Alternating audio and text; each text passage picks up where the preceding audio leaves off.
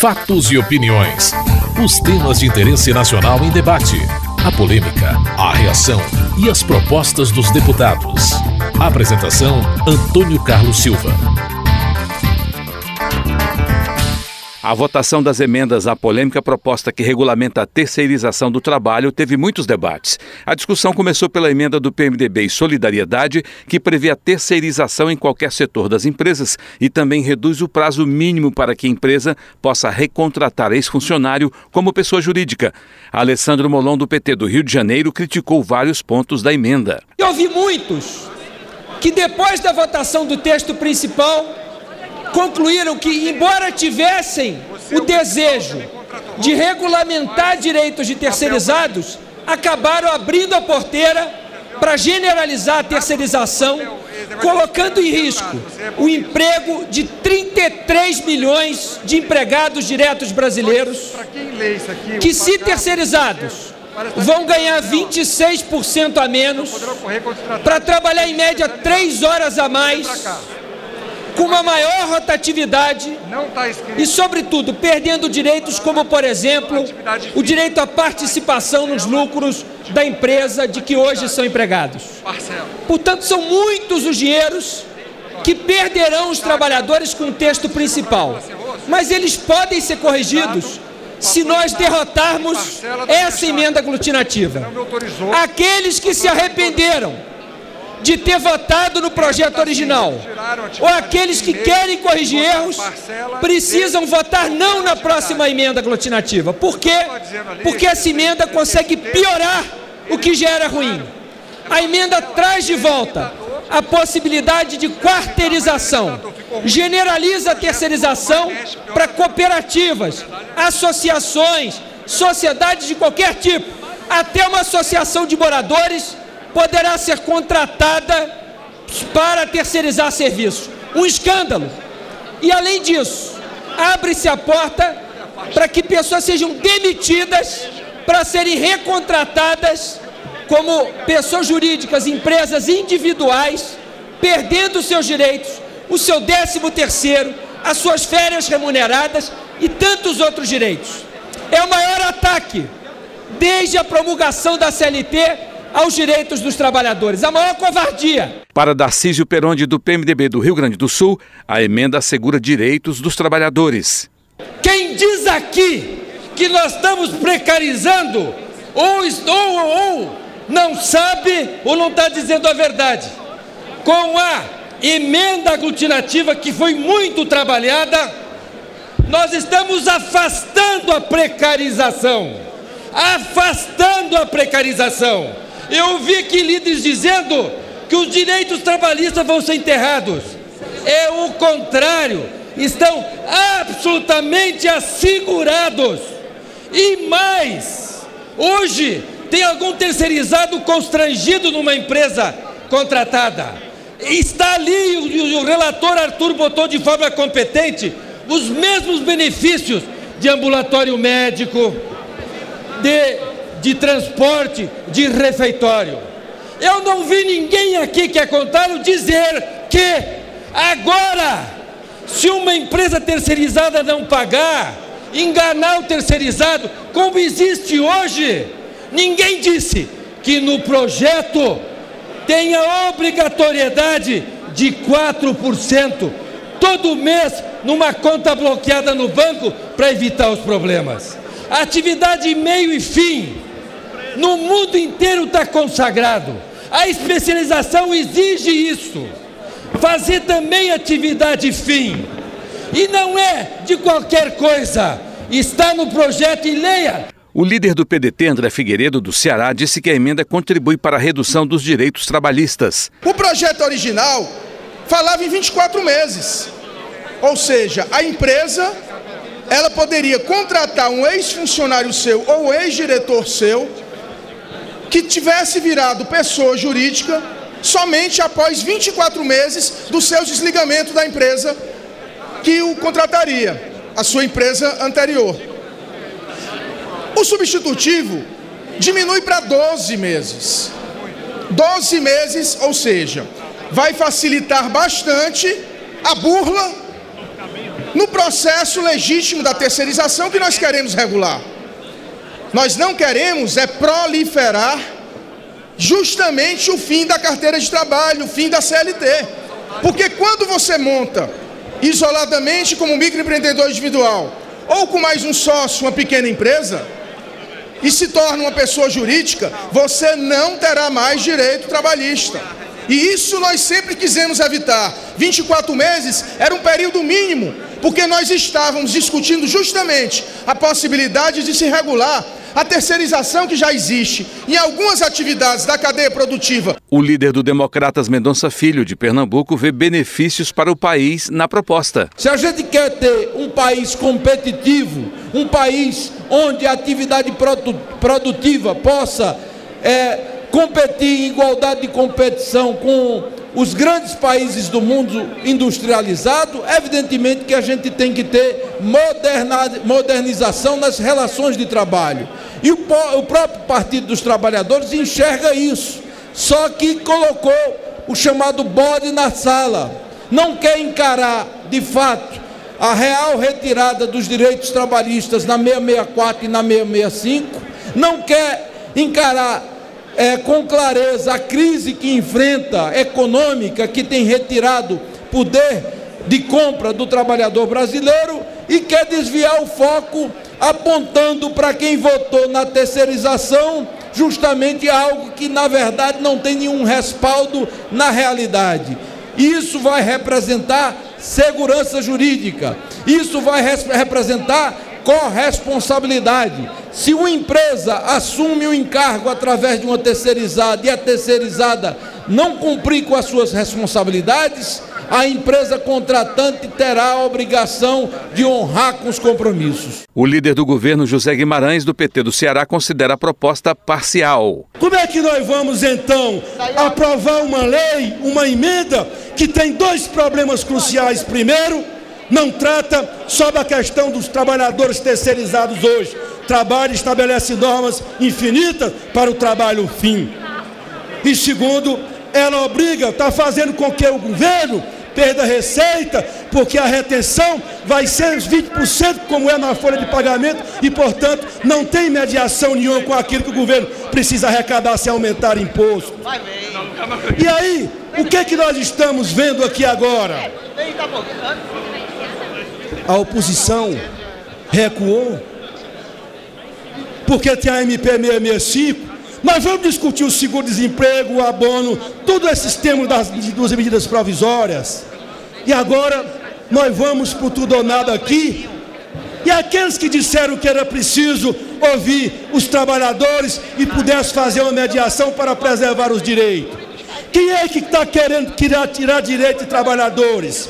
Eu alerto os deputados novatos, porque esse projeto, ele retira, não está em jogo a questão do seguro-desemprego. Nós vamos discutir na hora que a matéria estiver em debate aqui dentro. Mas esse projeto, do jeito que ele está, ele retira o direito dos trabalhadores. Eu não vejo problema nenhum assumirmos os lados aqui dentro, mas por que pender só para o lado empresarial, para a CNI, para a Fies, para as entidades empresariais? Por que não olhar para os trabalhadores via as centrais sindicais? Não está correto.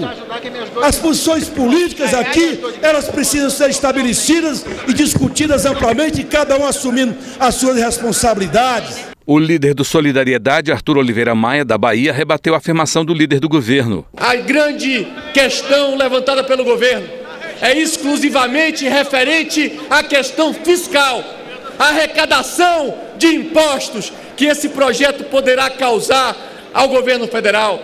Em momento nenhum, o governo federal nos procurou para tratar de atividade meio e fim. Em momento nenhum, o governo federal nos procurou para debater a questão das consequências que esse projeto terá para o trabalhador brasileiro. A grande questão do governo federal, o tempo inteiro, foi o ajuste fiscal, foi a dúvida se esse projeto garantirá a preservação da arrecadação do governo. E digo aos senhores, ainda assim, acatei várias proposições do governo no sentido de manter a sua arrecadação.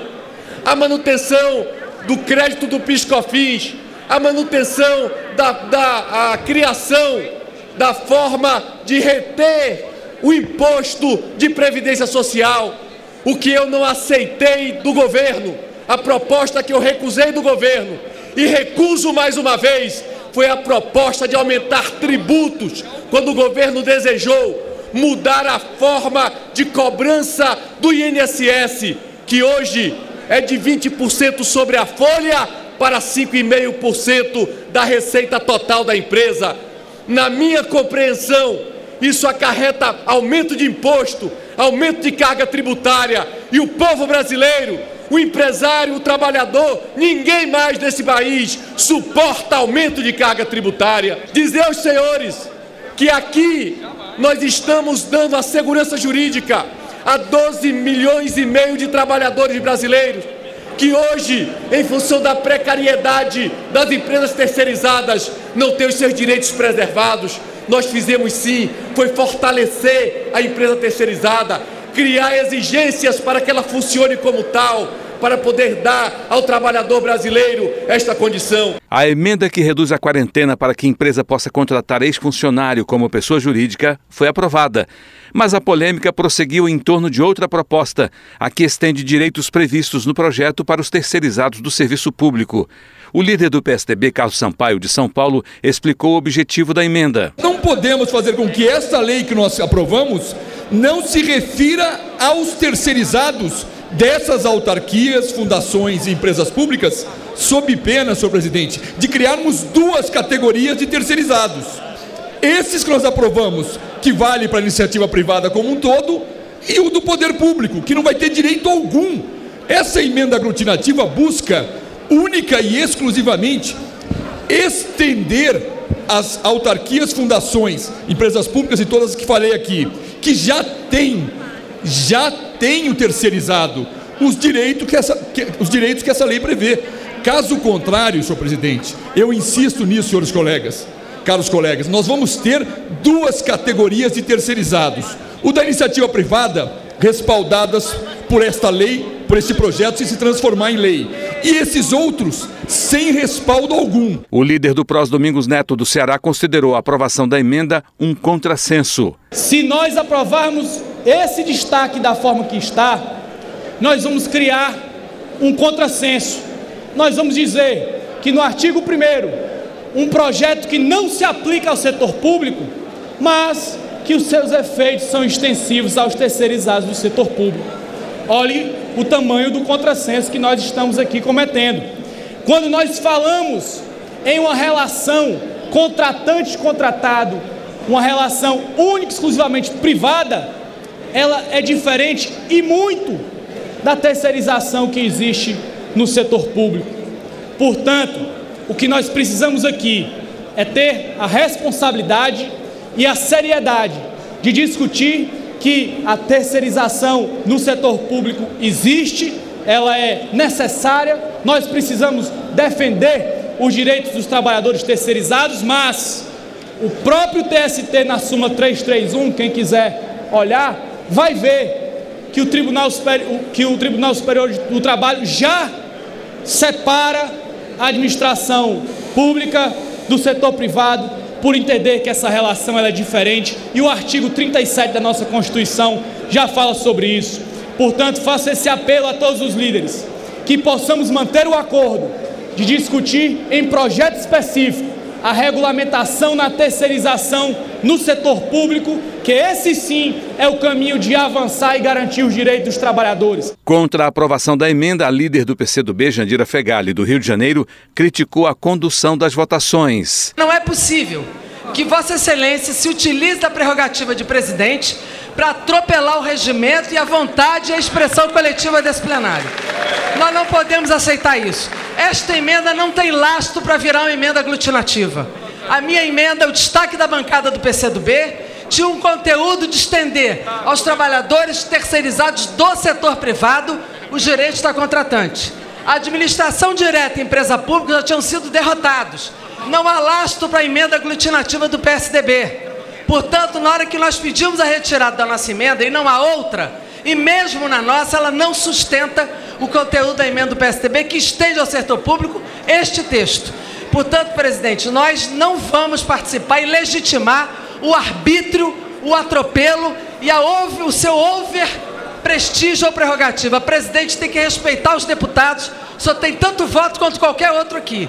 O fato de só estar na presidência da casa não lhe dá o direito de atropelar os partidos que estão aqui no plenário e atropelar o regimento da casa. Para não legitimar essa posição, senhor presidente, nós vamos nos retirar do plenário em protesto ao arbítrio e essa possibilidade de não ter o regimento respeitado e não ter os trabalhadores desse país respeitados. O presidente da Câmara, Eduardo Cunha, do PMDB do Rio de Janeiro, reagiu às críticas da líder do PCdoB. Em primeiro lugar, não coube à presidência apresentar emenda aglutinativa. Se eventualmente não tiver deliberação, nosso que eu falei no Colégio de Líderes é que politicamente eu estaria ajudando ou apoiando a colocação em plenário de qualquer dispositivo, seja a lei complementar mencionada pelo deputado Domingos, ou seja qualquer outro instrumento que pudesse corrigir o que está acontecendo.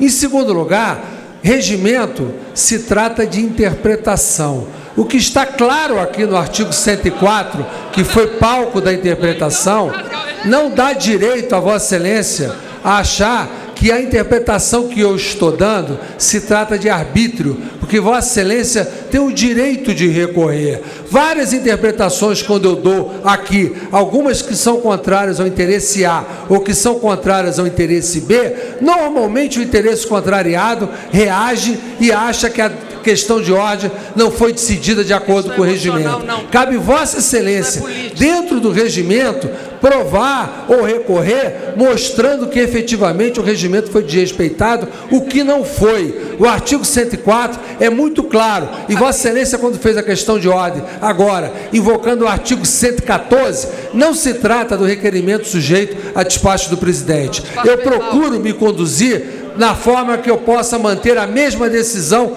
todas as vezes que eu tiver que proferir sobre o tema idêntico. Jamais ter uma decisão por dia ao juízo de conveniência de qualquer projeto que esteja em votação. Para mim, para essa presidência, Nem pouco importa se a emenda aglutinativa fosse votada ou não pouco importa se ela for aprovada ou rejeitada. Eu tenho um único compromisso: concluir a votação respeitando o regimento não da respeitou. casa, na interpretação minha e da assessoria da mesa que tem confiança. O líder do pessoal, Chico Alencar, do Rio de Janeiro, considerou as modificações aprovadas um monstrengo. Aqui a gente tem que ter objetividade.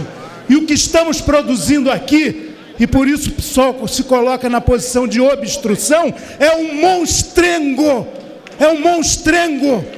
Nós dizemos no texto da lei, vergonhosamente, essa óbvia contradição.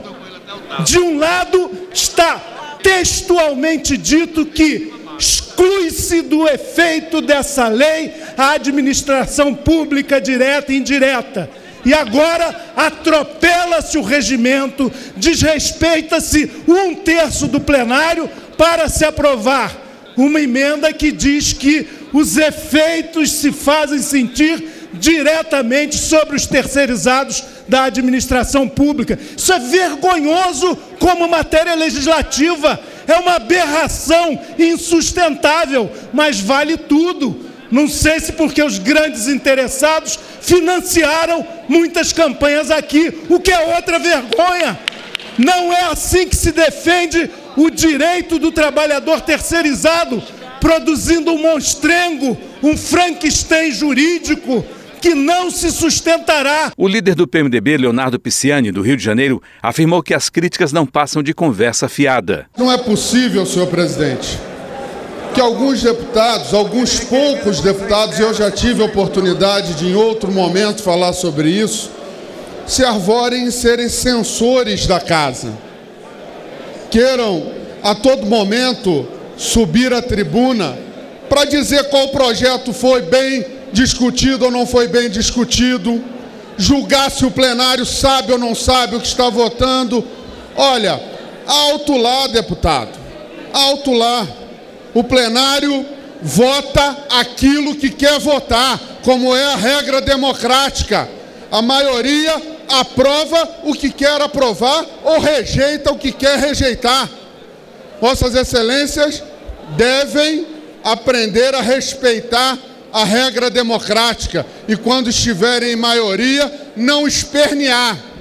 Não espernear.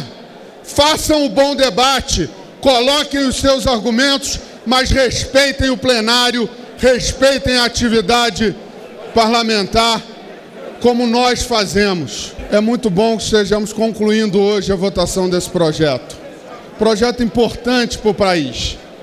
São 12 milhões de brasileiros terceirizados. Essa emenda que nós estamos votando agora, e eu peço atenção à bancada do PMDB, para que a gente possa unido votar nessa matéria, ela estende direitos, ela dá garantia ao trabalhador da iniciativa privada que tem os mesmos benefícios que o projeto está assegurando, aliás, aos trabalhadores do terceirizados da, da atividade pública, os mesmos direitos que nós estamos garantindo para aqueles da iniciativa privada, para não termos duas categorias de trabalhadores, uns com mais direitos e outros com menos com menos direitos. Aqui não tem monstrengo nenhum.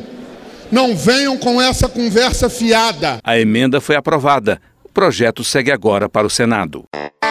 Você acabou de ouvir Fatos e Opiniões, uma produção da TV Câmara. Edição e texto Antônio Carlos Silva e Eliane Breitenbach. Apresentação Antônio Carlos Silva.